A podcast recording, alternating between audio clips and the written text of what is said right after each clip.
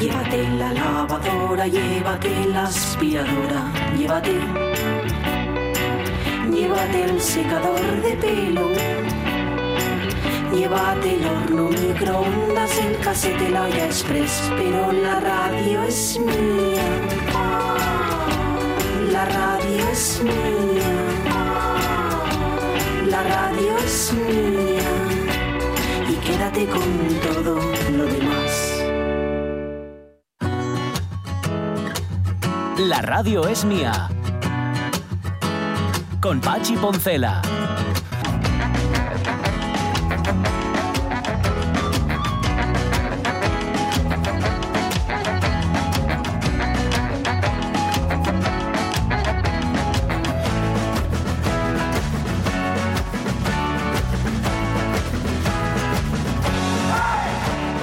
Las 12 y 17 minutos de la mañana. mm, es- es- estamos sensibles. Yo estoy sensible con muchas cosas, con lo del Sí. fuego, evidentemente, no tanto Mm. como Monforcelledo, que nos ha puesto incluso la foto de una cabaña quemada. Dice el que me quedé, lo que decía antes, ¿no? Estuve tres días hasta Claro. que pude llorar.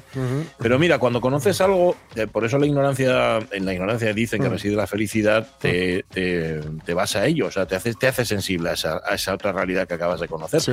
No conocíamos el pueblo de Castro Calvón hasta que oyentes de la radio mía nos lo dieron a conocer. Y entonces me encontré con una noticia que yo hace, no sé, cuatro o cinco meses no le hubiera prestado atención porque no sabía que existía Castro Calvón, que es un pueblo leonés, como, Sí. como ya hemos contado aquí en la radio mía. Bueno, me encontré, fíjate, hace nada, eh, el 28 de marzo, noticia del día 28, destruyen, atención, ¿eh? que esto te va a doler a ti, Jorge. Ay, ay. Destruyen en, Cantro- en Castro Calvón la Mm. mejor calzada romana de España. Me cago. Eh, 1500 metros a kilómetro y medio, tiene más de 2000 años, se hizo en la época de Vespasiano.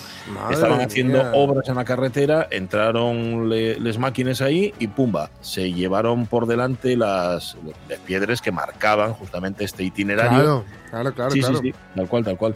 Era del, el- un tramo de la, de la autovía, de la, bueno, autovía, de la vía Astorga-Braga, Mm. ruta comercial, calzada de conquista, etcétera, etcétera. Bueno, pues entraron en- sin. Y está Madre señalizada. ¿eh?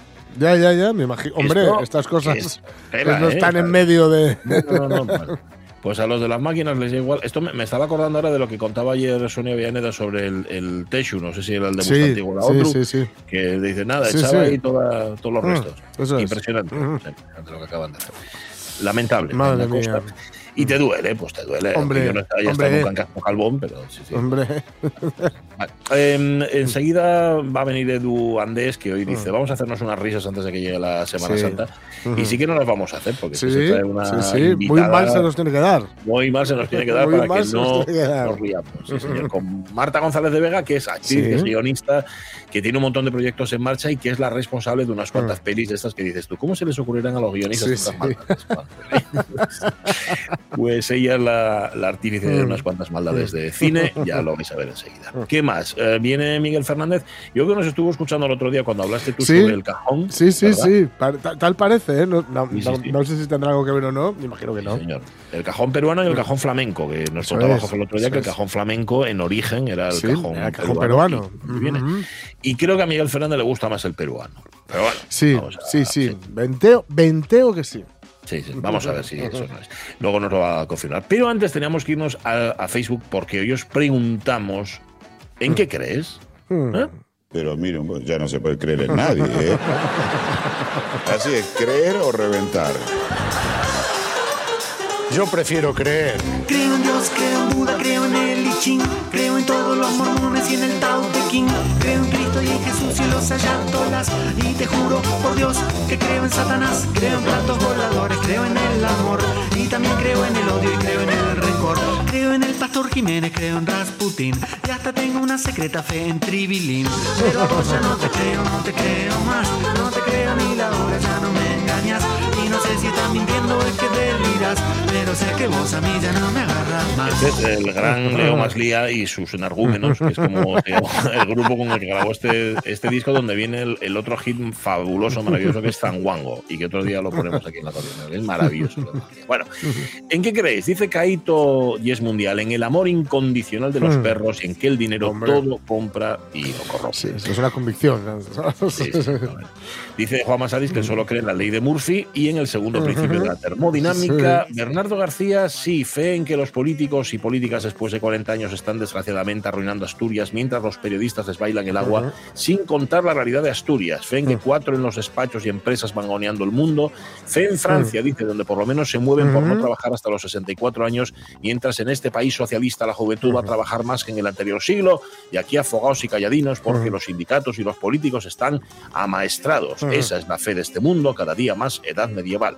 Pues Bernardo, te habrás quedado tranquilo. Sí, sí, sí. Bueno, ¿qué más? ¿Qué nos cuentan nosotros? Esther Orbit dice, buenos días, creo en mí. El resto, mejor precaución. Precaución, amigo conductor. Marce Gijón que nos dice, bueno, nunca fui creyente y claro, ahora con la edad y el mundo que nos está tocando vivir, difícil creer ya en nada, ni en nadie. Creo mucho en mí misma, me veo buena persona y tal. Mira, no está bien. Es- es- hay que empezar por ahí, por algún sitio Claro. hay que empezar. Dice Lojar que si hablamos de religión, familia católica y judía, estudié en un colegio de curas que me cogieron porque los perres no tienen Dios. Eso de creer en un Dios o en varios nunca lo entendí. Estoy más cerca del animismo. Tengo fe en la ciencia y un poco, un poco, ¿eh? tampoco forcemos en la gente. La ciencia nos hará libres, incluida la tecnología a la que algunos tienen pánico y que avanza de forma inexorable. ¿Qué cuenta María Su Muñiz? Pues mira, Marciales Muñiz dice, solo creo lo que veo. Creo en la sonrisa verdadera de nuestro rumbero, en la amistad y en que aún es posible conseguir un mundo más inclusivo. Y sobre todo, en que nunca falta un roto para un descosido. Me gusta mucho eso. Eh, se lo estuvo pensando Rego, eh, Sí. se lo pensó, lo consultó Ya. con la almohada, el edredón y la mesilla, puede que el cajón y la lamparilla se abstengan, todo es un tupido trampantojo. Dice. Ay, bueno. Me gusta bien. la frase, ¿eh? Sí, sí, sí, un tupido trampantojo. Está guay, está guay. Está guay. Sí, sí. Venga, más. Monte Pérez López dice, tal vez me queda un poquito de fe en la humanidad cuando admiro las obras de arte. Ahí, claro, ahí está. Ya se sabe, eso lo pensamos muchos, ¿no? Una especie que es capaz de, crea- de crear esto, pues es incapaz de, de algo o, o- de hacer todo mal, ¿no? Algo, algo no, bien claro, al menos, bien ¿no? hace, José Luis, eh, Luis José, perdón, vigila escalera, le da una vuelta aquí a- al dicho popular y dice, solo creo que no creo nada. Ujú. Dice, bueno, dice el creer, creer creo la ley de Murphy. En eso, Eso sí, es, sí eso que es. cree. ¿Sabes la ley de Murphy y la ley de Peter? Que decía que Murphy era un optimista. Pues mira, la de Peter no la conocía yo, pero me la voy a aplicar también. Mira, Natalie Castañón, creo que a veces sí, Sí. es importante creer en algo, alguien, ya que con esto se sienta uno más animado a seguir adelante. Yo jamás perdí la ilusión de poder trabajar. Y mira por dónde estoy hace dos meses trabajando. Ah. Es para todo un año completo, pero Toma. al menos tengo la fe y la creencia que de la situación vulnerable sí se puede salir. Hay que intentarlo una y otra vez y jamás Claro. bajar los brazos. Os lo dice una chica de 48 años que jamás se dio por vencida. Ahí Ánimo estamos, a todos que se estamos. puede salir de ahí. Sí, Natalie, Hay que, mm, efectivamente, digamos, hay que poner mucho de tu parte. Una ayudina nunca viene mal. Pero No, no, claro, hay que poner de tu parte. No, no vale bajar los brazos y pensar, el mundo me debe algo y, que, No. y, que, y sentarte en tu casa. No, Hay que trabajar, Hay que curar, hay que curar. Lorenzo ¿Cómo Linares. voy- Sí, ¿qué dice? ¿Qué dice? Cuéntalo Ah, tú, cuéntalo tú. De cómo voy a creer barra confiar en gente que confía barra imita a la Ayuso. Está lleno de Ayusos. Te cruzas por la calle con ella, con ellos, a la vuelta de la esquina. Es un modelo de conducta, una plaga. ¿Cómo voy a creer? Dadme un argumento. No, no somos Un incapazes, argumento quiero. No, no hay, no hay, no hay. Que pasa que Estoy de harto de tanto frotar. No hay manera, no hay manera de ir contra eso. Dice Silvino Vázquez, para mí la fe se pierde con el paso de los años, incluso llegas a perder la fe hasta en la humanidad, viendo lo que se ve hoy en día, con la que está cayendo y el rico se hace más rico y los demás nos hacemos más pobres. Ya. Y para pensar qué asco de mundo para cuatro días que estamos aquí. Y chaval, creo en el poder de las personas para cambiar las cosas. En cambio, Maxi Areñez cree, que los, cree en los imbéciles porque nunca defraudan. Eso está bien. Normalmente mira, sí, puedes aferrarte a ellos. sí, y me gusta lo que dice Pepita. ¿Qué cuenta Pepita Pérez? Yo creo en los, en los profesionales, personal de limpieza, hostelería, medicina, seguridad, que demuestran cada día que trabajen requete bien para que otros vivamos mejor. Y creo en los que tengo al lado que me levantan cada día. Y como decía una tía de mi ma, ¿Dónde está Dios? ¿Dónde está Dios? ¿Eh? Sí, y sobre ¿Eh? todo cuando falta. Eh, Salvador Fernández, los que casi aprendimos a leer estudiando el catecismo católico, memorizábamos preguntas y respuestas. ¿Qué es tener fe? Tener fe es creer lo que no vimos. El tiempo demostró que esa no era la respuesta correcta, sino esta otra. Tener fe es creer lo que es mentira. Sería largo detallar aquí la cantidad de cosas en las que uno creyó, cree y espera seguir creyendo, aunque la realidad le ponga las narices por atrás. Y remato con Blanco Forcelledo. Yo creo únicamente que todo lo que digo, cáeme en boca. Bien, no puede subir para arriba. Súbeme a Leo, súbeme a Leo. Pero a vos ya no te creo, no te creo más. No te creo ni la hora, ya no me engañas. Creo que la, la- la música popular, en concreto Radio Futura, Mm. siempre, siempre tan acertados, ¿no? Eh, acerca de esto de creer, de no creer, de saber, de no saber, de dar algo por seguro, de no darlo por seguro. La clavaron en una canción maravillosa que se llama Cara o Cruz, que está en, la, en la canción de Juan Perro, que dice, nunca se puede saber lo que va a ocurrir mañana, salvo que un fin de semana sigue un lunes otra vez. Lo único, lo único cierto que tenemos en esta vida. sí, señor. Vale. Gracias, oyentes de la radio mía, por compartir vuestra fe o vuestra falta de fe con nosotros. 12 y 27. Venga, a escuchar el cajón. Vamos.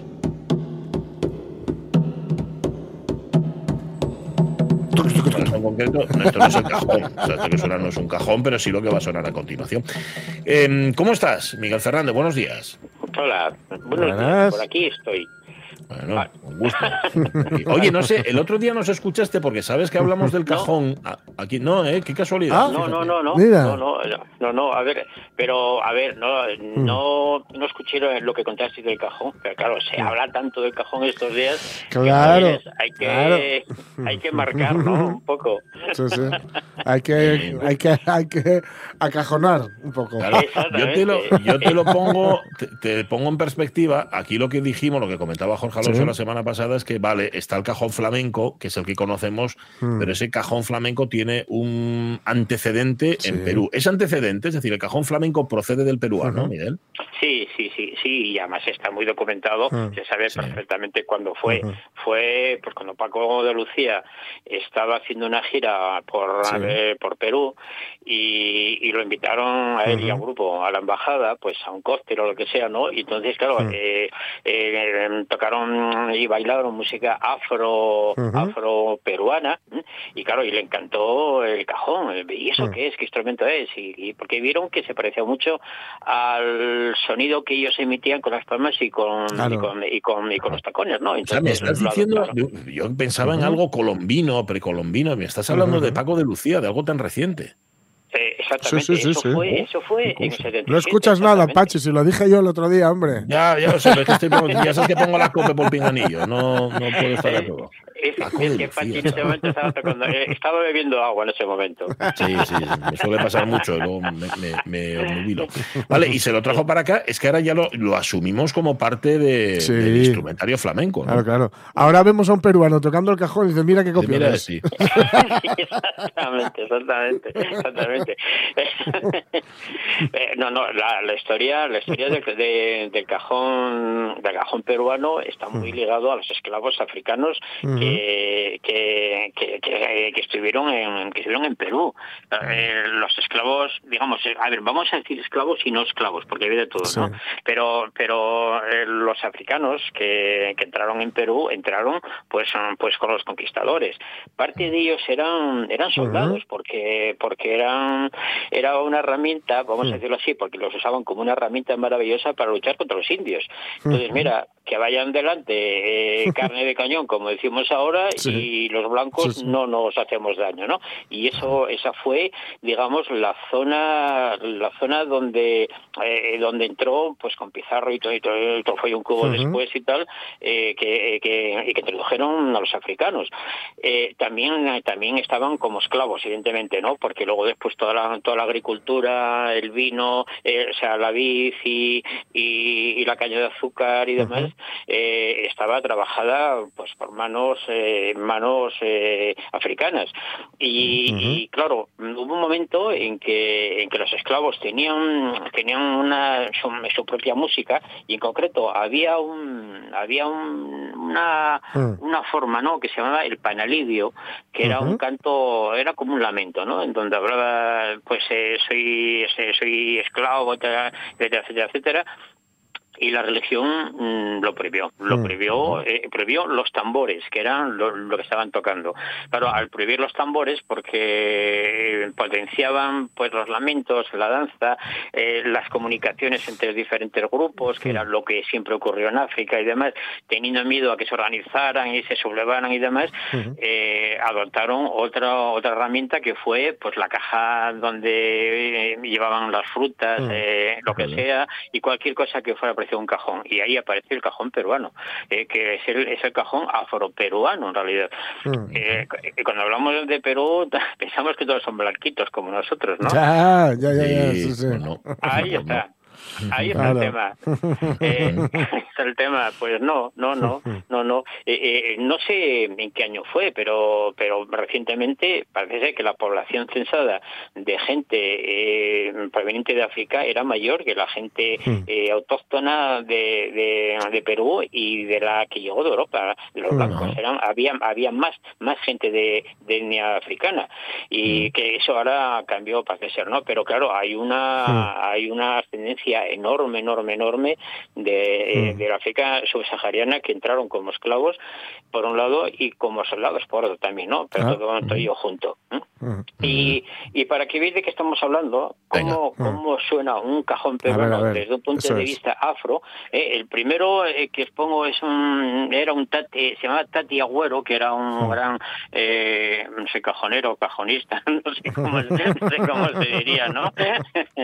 Que fabricaba cajones además, ¿no? Y, y que era y que era un referente y ahí hace un solo eh, maravilloso que os va a sorprender porque hay sonidos muy agudos y muy graves y además se modifica el sonido grave con el pie porque digamos que eh, eh, modifica la longitud de la tapa vibrante con, eh, con, con el pie derecho. Bueno, me callo y lo escuchamos Sí. un poquito si queréis.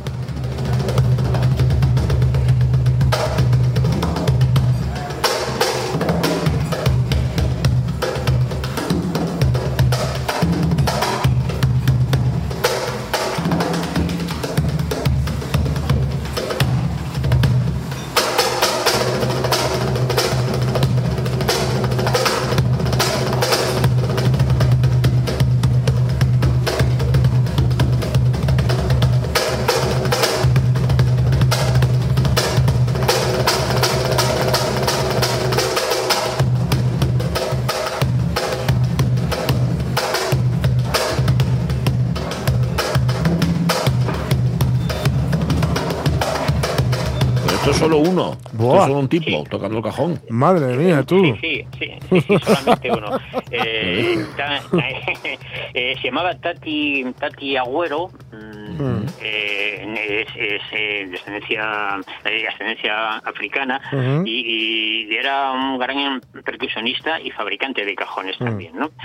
Mm, Eso es lo que suena el cajón. Es un ca- es- era un cajón muy simple, muy simple, muy simple. No tenía bordones como tiene Sí. el flamenco ni demás cosas, ¿no? Porque esos fueron añadidos que se que se colocaron después. Eh, tenía muchísimas formas, eh, ¿no? Eh, había había muchos tipos y solamente es, es a partir de 1950 cuando se especifica, por decirlo de alguna manera, las dimensiones del cajón peruano y queda en 45 por 35 por 20. Ese es el tamaño. ¿Mm? Pues, ¿cu- ¿Cuánto es? ¿Cuánto es? Repite, por favor. Sí, sí, en centímetros, ¿eh? 45 Sí, sí, por 35 por 20. O sea, Vale, ese es el 45 de tamaño. alto, Ujú. 35 de ancho y 20 de fondo. Eh, Es, es pequeñito, no es muy grande. ¿eh? Eh, claro, tiene que ser fuerte para poder sentarte encima de él, claro. Sí, claro, claro. claro. El- el- la primera vez que, que- que aparece parece ser que es, en, eh, es, es al, sur, al sur de Lima, en el siglo XVII. Eh, dicen que es en Chincha, pero bueno, eso vete a saber por dónde sería, ¿no? Eh, tal. El siguiente ejemplo que os mando es eh, un percusionista que se, se llama Caitro Soto, que fue curiosamente el que le regaló el cajón a Paco de Lucía, porque Paco de Lucía, Ah. cuando, cuando estaba en la embajada, este hombre era el que estaba tocando el cajón. ¿Eh? Y entonces Paco de de Lucía se maravilló con, con el sonido y Caitro Soto, que era también fabricante de cajones, pues le regaló uno o dos, ¿no? Y a partir de ahí comienza la historia del cajón flamenco, eh, en, digamos, fuera, eh, fuera, fuera del Perú.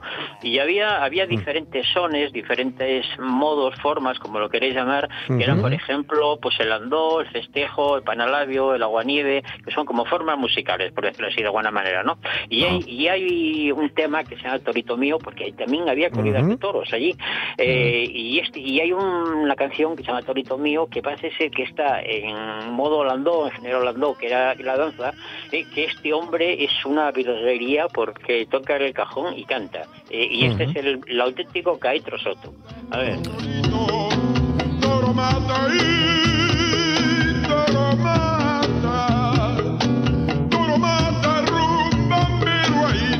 ahí toro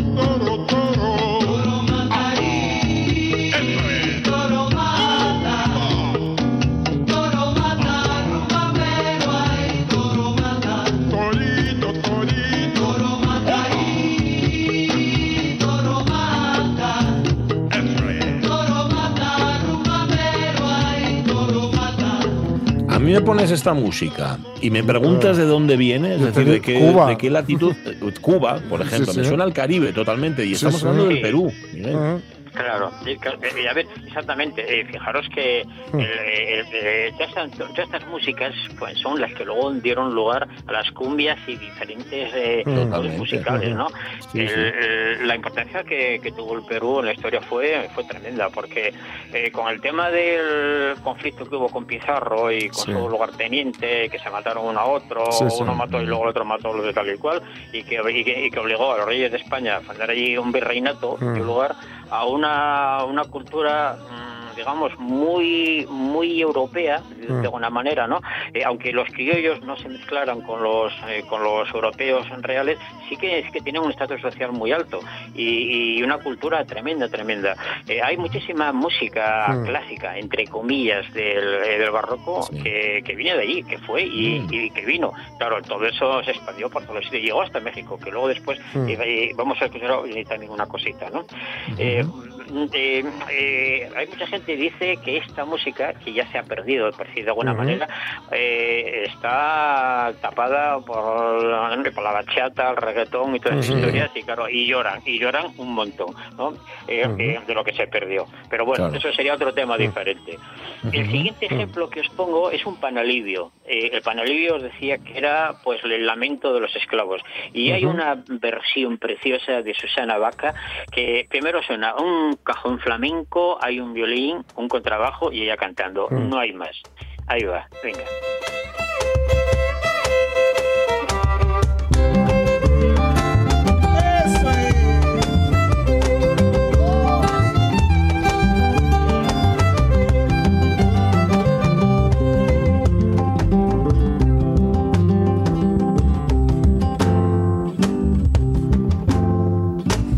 Ya salió mi caporal, ya salió mi caporal con su caballo jovero, con su caballo jovero, para alivio maliviosa. Para alivio maliviosa. Para alivio maliviosa. Para alivio maliviosa.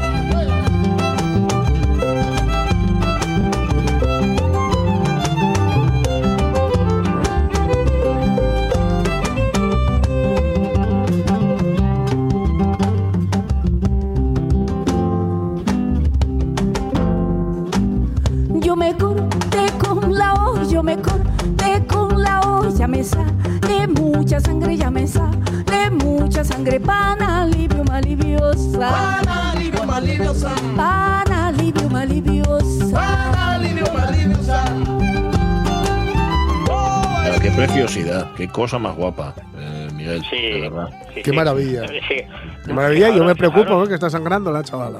Bueno, eso sí, eso sí, cierta preocupación, pero por otro lado, es una precisión. Eh, eh, yo estoy escuchando aquí música Mm. música eh, eh, barroca prácticamente. eh, Mm. eh, ahí metido, claro, son aires que, que puedes escuchar perfectamente al, al grupo Mm. La Pellata eh, directamente con, con. Claro, a ver, la vihuela entra entra entra en Perú también, lógicamente, con, con, Sí. con los españoles, vihuelas, eh, guitarras eh, barrocas, etcétera, etcétera, y se quedan. Y después, Mm. claro, evolucionan de, de diferentes formas, ¿no? Ujú. El siguiente- Oye, como, como hoy hemos sido un poco pillados por aquello de dar cuenta de los incendios, voy a tener que mm, pedirte que elijas una de las dos. Sé que tienes dos. Mm, ¿Con, con cuál nos vamos? ¿Cuál elegirías? Eh, nos vamos con la última, con, con, con Aguanive, que es un grupo mexicano, para que veáis cómo trasciende y llega. eh, El Aguanive también era un modo eh, em, peruano, pero que ha, que ha trascendido. Y aquí sí que yo, yo estoy escuchando a un grupo mm, barroco. Eh, venga. Venga.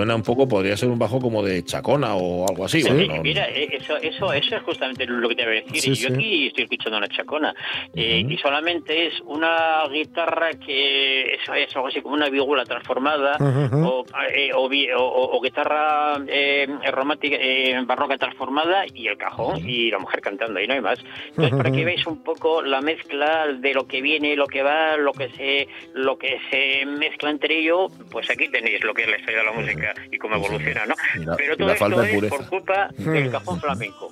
Bueno, está muy bien. Oye, otro día nos tienes que hablar de la chacona. Yo es que hemos llevamos tantos años ya hablando contigo que no sé si de la chacona hablamos en algún momento, pero nunca No. está de más hablar de la chacona No, no, y de esa Ah, música de ida y vuelta. ¿Te parece? Oh, y eso es una verguería la chacona. Venga, Nada eh, machacona. Después de Semana Santa machacamos con la, con la, con la chacona. Machacamos con la chacona. machacona. Un abrazo, Miguel Fernández. Gracias. Venga, abrazos. Qué preciosidad abrazo. Mira, Sí, sube, sube. qué guay.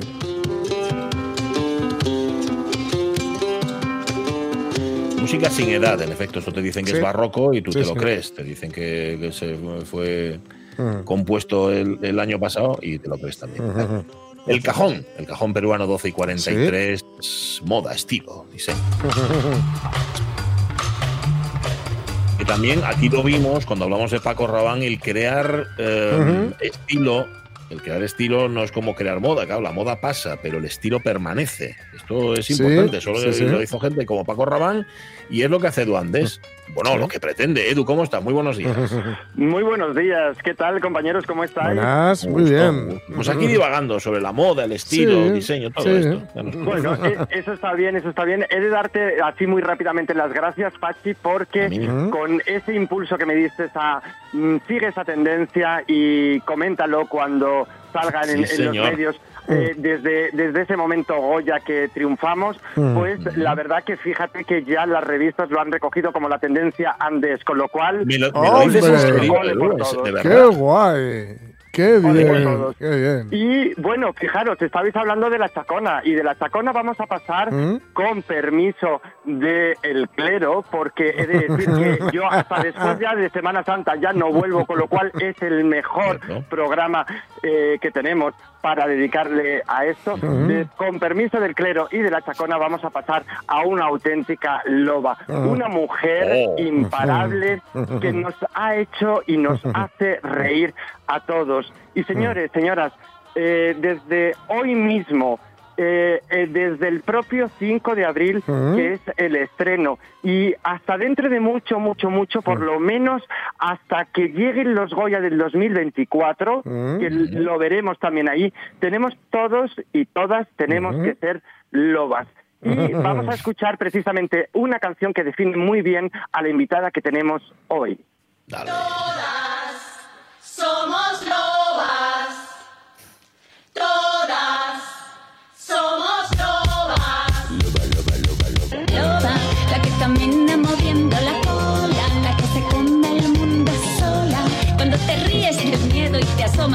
Abismo de ti misma, ya te has convertido en loba. Caperucita ya no llora más. Cuando se queda en el paro emocional ya no hace Claro, pero eso es importante, ese matiz, porque eh, se pasa de caperucita a loba, digamos que esa es la metamorfosis que se produce, ¿no, Edu? Efectivamente, efectivamente. Se pasa esta metamorfosis de caperucita a loba de una mujer imparable, eh, una tinerfeña, que ha triunfado en, en este país y que me encanta que esté con nosotros eh, hoy aquí, que es Marta González de Vega. Marta, ¿cómo estás? Muy buenos ¿Qué días. tal, Marta? Encantada de estar con vosotros. Qué lujo, qué lujo. Oye, Hola, porque Marta, muy buenos días. la buenos peli días, sale, la sale el 5 de abril, o sea, te metes en- El ahí en, en- eh, en plena Semana Santa, ¿no te da vergüenza? Exactamente, el miércoles de Semana Santa, todo el mundo al cine. A ver, Caperucita Loba, la canción que habéis puesto es la canción original que hemos, Ajá. la ha compuesto Lichis, que es un Hombre. compositor y músico al que admiro muchísimo. Qué Y he tenido el honor de cantarla y, de, y de ponerle letra porque resume todo el mensaje de, de nuestra O película. sea, la cantas tú, pero, pero eres una mujer del renacimiento, escribes, actúas, cantas, pero bueno. Todo. Yo, Claro, para-. Para, para la gente que a lo mejor no, no, no lo sepan, los pocos que no lo sepan, pues Marta es eh, actriz y es guionista. Es una de las escritoras eh, de guiones y, y, bueno, de libros, de novelas y demás que más nos hacen reír. Sí. Porque eh, además sus últimos trabajos han marcado un antes y un después en, en el panorama y en el taquillazo del panorama del cine, hay que decirlo Sí. la verdad. Marta, y además todo esto yo creo que se lo debes un poco a tu madre, que fue la que te empujó para eh, eh, este momento Club de la Comedia, ¿verdad? Pues sí, yo, yo llegué a Mm. Madrid desde Tenerife después de, de terminar de estudiar Derecho, fíjate, para ser actriz y guionista. Y, y efectivamente, la primera temporada del Club de la Comedia en el año 2000, que se ponía ahí en codificado en Canal Plus, Sí. la vio mi madre y me dijo, ¿por qué no llamas a este programa que tiene muy tu estilo, tu forma de escribir humor y tal? Y efectivamente llamé sin conocerlos de nada y justo en ese momento, en la primera temporada, la habían escrito Pablo Motos, Laura Llopis. Arturo González Campos y Juan Herrera y estaban buscando nuevos guionistas y ahí nos incorporamos pues Luis Pedraíta, yo, Roy Los Cepes, Mm. o sea, una, una panda que siguen siendo a día de hoy mis Qué mejores amigos generación, vaya generación ya de, digo humoristas. ¿eh? Claro, es, que habéis renovado. Marta, habéis renovado de alguna manera, no, o sea, de todas las maneras, lo que entendíamos por humor. Fuisteis un- un- no, una, no una generación de tránsito, sino una generación de renovación, ¿verdad? Sí, la verdad es que, claro, gracias a, a programas como el Club de la Comedia se instauró Sí. el género del stand-up en España, que fíjate, hoy a día de hoy, pues los cómicos copan los teatros, bueno, copamos Eh, los eso teatros, es. y, y la verdad que sí que se fue una etapa maravillosa. Yo estuve en el club seis años, escribí como 500 monólogos, Uf, Wow. y, Uf. y- y sí, sí, fue una escuela, además, una, una escuela brutal de comedia, porque claro, cuando estás escribiendo chistes para toda Claro, clase de actores, claro. 10 horas al día durante tantos años, como que bueno, es el dar pulir cera de la comedia, ¿no? Me ha, me ha encantado, me ha encantado, Marta, que digas lo de copamos los teatros, porque es cierto, o sea, a día de hoy Mm. realmente la gente va al teatro y lo que más Mm. eh, quiere la gente es el humor, ¿no? Y hay que decir Mm. una cosa, o sea, Marta eh, comenzó en, en teatro en el 2006, en el 2016, perdón, eh, empezó con. De Caperucita a Loba en solo seis tíos y fijaros ese, ese libro que escribió Marta, que luego llevó al teatro y ahora lo lleva al cine. Marta, estás imparable. Pues sí, la verdad es que la trayectoria ha sido muy bonita. Publiqué el libro en 2015, ya con la idea yo de convertirla luego en espectáculo teatral y, si Dios quería, algún día en película, ¿no? Entonces, al año siguiente, en el 2016, estrené la obra, que llevo siete Mm. años en cartel, y sigo todos los sábados en el Teatro Fígaro, porque además me parece muy bonito pues tener los tres formatos a la vez disponibles para la gente, ¿no? El libro, Ole. la obra y ahora a partir del 5 de abril la película. Y, cuan- y la película surgió porque cuando yo, o sea, yo lo tenía en mente como una ilusión, ¿no? Pero cuando yo empecé en 2016 precisamente, justo coincidiendo con que estrené la obra, es cuando conocí a Santiago Segura y a partir de entonces pues ya hemos escrito juntos toda la saga de Padre No hay más que Sí. uno y de A todo tren. Y llevamos un montón de pelis que como decías pues con muchísima felicidad de, de cómo las ha recibido el público. Y ahí Santiago me dijo, tía, tienes que hacer tu propia peli como prota, la peli de tu show. Digo, pues sí, es verdad. Entonces, animada por él, que es productor de la película, junto a su Yeah. María Luisa Gutiérrez y Álvaro Ariza, pues se animaron a producirla. Llamamos a Chus Gutiérrez y a todo el elencazo que tenemos en Pero la película. es que, yo es que te lo iba a decir, llamamos a Chus Gutiérrez, Llamamos como quien así dice, como- sereno. sí, o sea, sí, sí. Es que te rodeas de una gente, Marta, tela, ¿eh? Bueno, es, exacto. O sea, mi, mi mayor talento es rodearme de la mejor gente. Es tener Bueno, buen ojo, un ¿no? talento, Muy eso bueno. es ser Sí. brillante. Eso es ser brillante. Efectivamente, los mejores productores, la mejor directora con una trayectoria impresionante y luego el elenco, pues qué te cuento, mis chicos son Berto Romero, David Ostras, Guapo, claro. José Mota, eh, Marcos Unino, que es una estrella peruana que aquí todavía no conocemos mucho, pero que es una auténtica estrella en Perú, que ha protagonizado Chicago en Broadway, el único latinoamericano Bueno. que lo ha hecho. O sea, y que en cuanto lo conozcáis os vais a enamorar. Y luego mis amigas son la gran Martita de Granada y Melania Urbina, que es otra estrella peruana maravillosa que tiene Biznaga en el Festival de Málaga. Bueno, es que, los, Mm. bueno, y mis padres son Antonio Resines y Elena Irureta. Ya. O sea, es que- y, luego está lleno de cameos ma- ma- maravillosos. Santiago Segura, Javier Veiga, Agustín Jiménez, Pantomima Full, Hombre, Arturo González Cam- también. A mí, me- a mí me gusta Pero decir que es la fíjate- peli de, de los cómicos. Fíjate, Marta, hay, un- ha- hay una cosa que, que me encanta, que me encanta de, de ti y, y de, de tu recorrido, y es que mm, tú muchas veces lo has comentado, al final los guionistas estamos a la sombra, lo mismo que también pasa como a los figurinistas, a los creadores de vestuario, que me pasa a mí Sí. en ese, ese aspecto, ¿no? Claro. Y tú has- a- eres la cara visible, has hecho, vis- has hecho visible lo invisible. Y me parece estupendo, de verdad, porque hay a veces que la gente se, se piensa que al final el cine solamente son los actores, no, no, detrás hay Sí, muchísima, hay muchísima gente, ¿no? Y hay una cosa muy buena que, que has conseguido, habéis conseguido en esta película, que es además de eh, hacer una cosa impensable, que es parar completamente la Gran Vía. ¿Cómo? Bueno, sí, sí, Parar sí. la Gran Vía. ¿Y Eso- ¿Cómo? Mm. Pues, ¿Eso cómo Sí, fue? sí, nos cortaron la Gran Vía, la Comunidad de Madrid nos cortó la Gran Vía y, y ni más ni menos para que yo me pudiera pasear en unicornio. Toma ya, Eso es- toma ya. Es por- era por una buena causa. está Yo, bien. yo quería, quería haber estado en esa reunión, ¿eh? En la que se solicitáis, solicitáis cortar Gran Vía para, para ir con el unicornio. Totalmente, no, no, Total, es total, la verdad que, que ha marcado, ha, ha marcado eh, diferencia, o sea, es que es bestial. Sí, eso ha sido mítico absolutamente, porque bueno, la Gran Vía solo se ha cortado en tres ocasiones Sí, para... el para abre los ojos, película, ¿no? Sí, exacto, la última fue Sí. Abre los ojos, Ujú. hace 20 años, y ahora pues para que yo me pasé en unicornio. Y la verdad que esa noche fue muy muy emocionante y muy mítica, pero la gente que pasaba por allí, ¿sabes? lo comentaban como, perdón, hay unicornios en la Gran Vía, ¿qué, qué es esto? Y, y la verdad que es un momentazo de la película, sí. Oye, Marta, antes de que sigamos hablando de tus proyectos y de ti, yo tengo una pregunta que tengo que hacerte y si no, reviento. Cuando, cuando escribes para otros y de esa persona que ha dicho tu chiste dicen, jo, qué gracioso es, y detrás hay una guionista y alguien que se ha currado el chiste, que se ha currado la... ¿Eso cómo sienta? Em, es una pregunta personal, es muy, muy personal esta pregunta. ¿Tú cómo te sientes cuando el gracioso es el otro, pero la gracia es tuya? Claro. Bueno, a ver, a ver, es como tener el poder en las sombras, como manejar la marioneta. y en parte eh, es muy bonito, pero es verdad que yo soy muy reivindicativa de del visibilizar la figura del guionista y, como decía Eduardo, también de, de todos los miembros del equipo, de los figurinistas, de, de- de vestuario, de, maquillaje, de, to- de todo el mundo, ¿no? Porque, porque en el cine es un trabajo de equipo.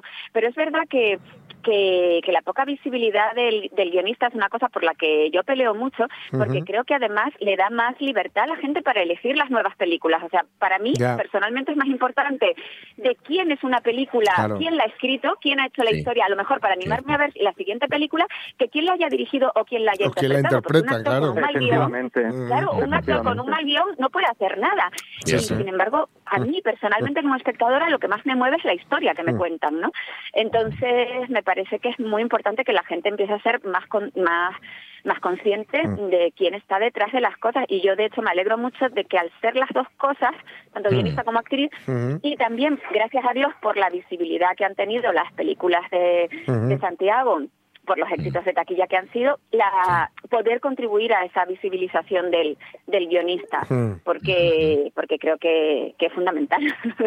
Sí, sí, totalmente. Estoy totalmente de acuerdo contigo, eh, Marta, porque lo que tú dices, o sea, al, al final, una gran película sin un equipo detrás mm, no es película en el fondo, ¿no? Realmente. Exacto. Y hay, hay, hay, hay- hay además una cosa que a mí me parece fascinante y es que yo te recuerdo, porque bueno, hemos trabajado juntos, y yo te recuerdo siempre como una pequeña mariposa. Eh, Marta, bueno, colgada al teléfono, colgada, colgada al teléfono, siempre, porque está siempre colgada al teléfono, pero una pequeña mariposa. ¿Y por qué digo lo de pequeña mariposa? Porque fijaros, una mujer que viene desde un sitio muy pequeñito, muy pequeñito, y sin embargo eh, ha puesto eh, eh, su ciudad natal eh, en, el, en el punto de mira con la fuerza que desprendes y por haber conseguido lo que muchos estaban deseando, que es hacer visible Mm. lo invisible como tú lo has hecho. Y además ahora ya cantante en todo, o sea, la verdad que Ya, me ya, ya. Sí, sí. Mira, no, la verdad es que digo, ya no me queda ningún formato por tocar con esta historia, ¿no? Porque libro, obra, película y canción, que el reto ya era eso, resumirlo, el- todo el mensaje de la película en tres minutos. A mí me encanta cantar, he estudiado canto lírico, musicales y de hecho mm, yo creo que ya lo que me falta es hacer el musical. Bueno, Mira, pues oye, oye. mira, mira, mira, eh. Señores productores, ahí lo dejamos. El próximo, la próxima cosa es el musical de eh, Todas somos lobas. Hoy me encantaría, ¿eh? Sería genial. Sí. ¿Sabes? De Caperucita a loba, o sea, se- Ah. sería genial, Marta. De verdad. Pues nada, ahí, ahí, ahí lo dejamos sembrado. Ahí lo- Oye, ahí lo dejamos y- sembrado. y en- y a los que no hemos visto la obra, a Sí. los que no hemos- y que la podemos ver porque no sé cuántas temporadas lleva ya, que lleva ya tres, cuatro temporadas. ¿Cuánto lleva? Siete. Buf. Ah. Cuatro y tres, mía, siete, tú. sí, lo dije bien. Era tres, tres, tres, cuatro, siete. Oye, hay, hay solo, hay solo humor, eh, hay solo. O hay Mm. reivindicación también detrás de, de Caperucita Loba. El- De, de reivindicar el papel de la mujer. No, hay- hay reivindicación de la risa, del poder a través de la risa y, y no, o sea, Hmm. pero para todos, porque eh, yo siempre digo que tanto la, la obra como ahora Hmm. la película es para todos los sexos, los hombres se ríen tanto como nosotras y porque yo, yo creo que el humor no tiene género Hmm. y que eh, además, en concreto en el amor, que es de lo que hablo en, en este, en este proyecto, eh, somos todos iguales, exactamente igual cuando nos enamoramos. Entonces yo creo que todo el mundo se puede ver identificado con cualquiera de los personajes, porque en realidad cualquiera de los personajes nos representan a cada uno de nosotros en según qué circunstancias y en según qué relaciones, ¿no? Ujú. Eh, la protagonista de Caperucita Loba se relaciona hace su proceso de conversión, que yo siempre digo que eh, una loba es una caperucita que ha aprendido a reírse de sí misma. Y, y el proceso de conversión lo hace a través de seis relaciones, en este caso con seis chicos, pero que lo que representan son relaciones que todos hemos tenido Sí, sí. y en las que algunas veces las chicas hemos sido los chicos y viceversa. O sea, muchos hombres van a decir, yo he sido Marta muchas veces, que es la protagonista, ¿no? O- Y muchas veces he sido eh, el chico que interpreta a David Guapo y otras veces he sido el bueno que interpreta a José Mota, porque según en qué situaciones estés, ¿no? Te identificas con unos o con otros.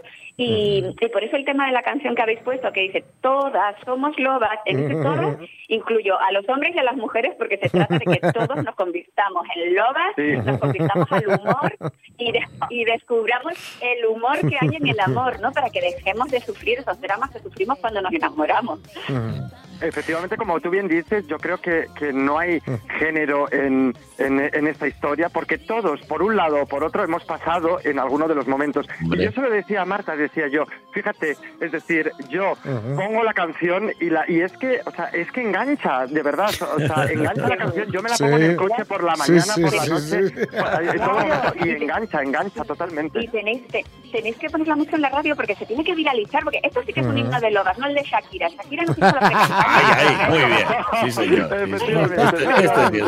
Me encanta. Oye, pues, pues atentos, ¿eh? que el 5 de abril se estrena de Caperucita a Loba. Marta González de Vega, en efecto. Nos prometíamos unas risas Sí, y unas sí, sonrisas sí. y así ha sido. Muchas Cuídate gracias. mucho. Un gran abrazo. Muchos Muchísimas gracias. Abrazo enorme. Muchas gracias. Un beso. Un beso, un beso muy grande. grande. Oye, y, gracias a ti, Edu, qué regalo. Siempre nos Sí, traes unos regalos. sí, sí. Nunca La verdad que, que sí. Y hay una única cosa que le queda a Marta, que es cuando vaya a ser nominada a los Goya, Llevar un Andés. Eduardo Andés. Ahí. No, no, pero eso no se duda. Pero eso es que no se duda. Eso no se duda. Vamos a ser ya lobas, pero feroces. Eso. Un abrazo, Edu. Abrazo. Un abrazo grande. Hasta ahora. Grande, que volverá el jueves, no, que no tenemos programa. La una de la tarde, volvemos mañana. Jorge Alonso, Sonia Avellaneda, José Rodríguez. Ahora el tren y antes las noticias. Thanks, Steve.